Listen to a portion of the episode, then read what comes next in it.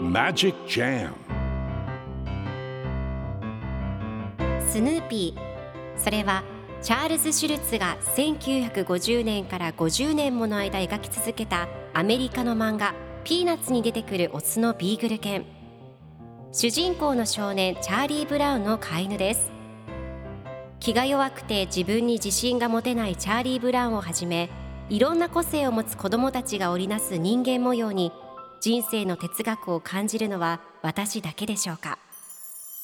？Peanuts Dictionary Peanuts Dictionary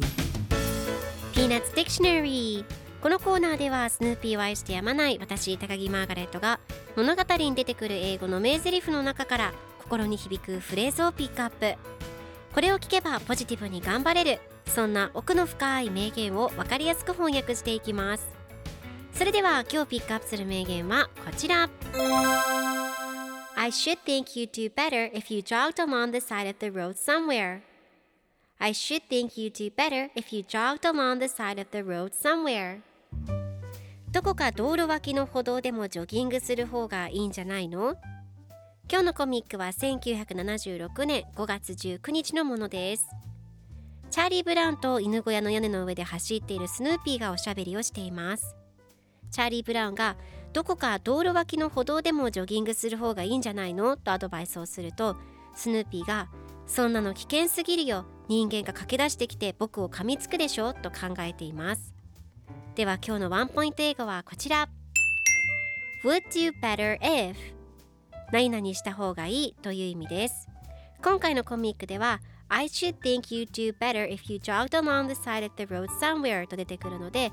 どこか道路脇の歩道でもジョギングする方がいいんじゃないのという意味になります